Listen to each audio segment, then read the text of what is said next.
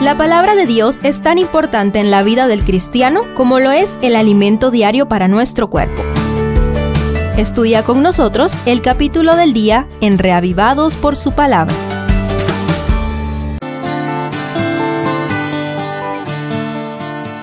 Daniel 7 inicia la sección profética del libro con una visión perturbadora del destino de las naciones, la interacción de los poderes terrenales con el pueblo de Dios y la intervención de la justicia divina al final del drama del pecado.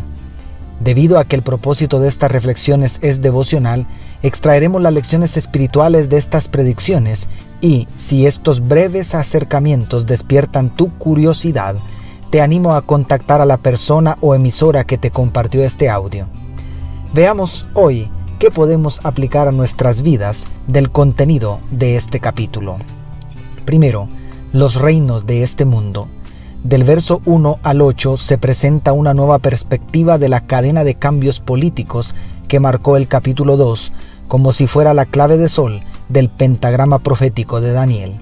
El 17 interpreta estas cuatro grandes bestias, un león, un oso, un leopardo y una cuarta indescriptible, son cuatro reyes que se levantarán en la tierra. El 24 agrega a la explicación, los diez cuernos significan que de aquel reino se levantarán diez reyes, agregando un episodio más a lo que se había mostrado en el sueño de Nabucodonosor.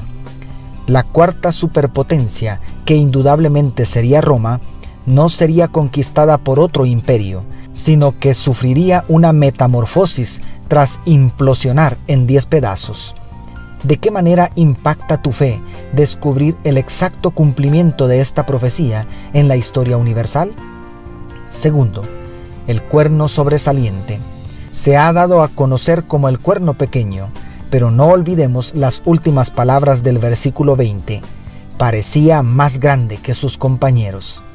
Llama la atención la manera intermitente en que interrumpen el relato este misterioso poder que según el verso 25 de la nueva versión internacional, hablará en contra del Altísimo y oprimirá a sus santos, tratará de cambiar las festividades y también las leyes, y los santos quedarán bajo su poder durante tres años y medio.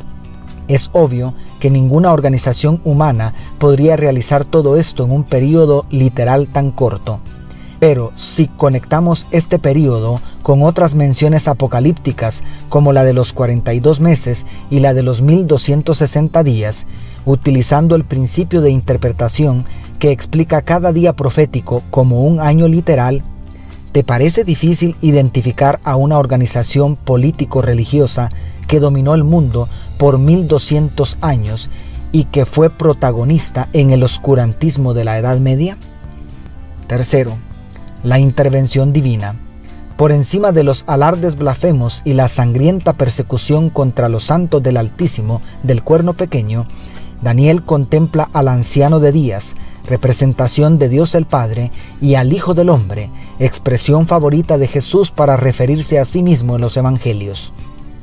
Estos dos seres divinos aparecen en una escena de juicio para sentenciar a la pena capital al cuerno pequeño y para entregar el reino a los santos del Altísimo, los cuales aparecen en Apocalipsis como un remanente que guarda los mandamientos de Dios y tienen el testimonio de Jesús.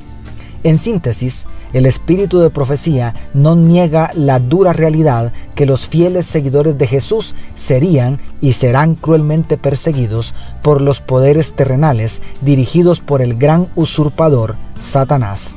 Sin embargo, el trono de Dios está por encima de los tronos terrenales y pronto le pondrá fin al conflicto cósmico entre el bien y el mal para vindicar su carácter y para completar el plan de redención en favor de la humanidad caída. Hoy puede parecer que todo está perdido, pero ¿aceptas la esperanza que nos da la pronta venida de Cristo? Ese es un acontecimiento que libertará al pueblo de Dios definitivamente. Dios te bendiga, tu pastor y amigo Selvin Sosa.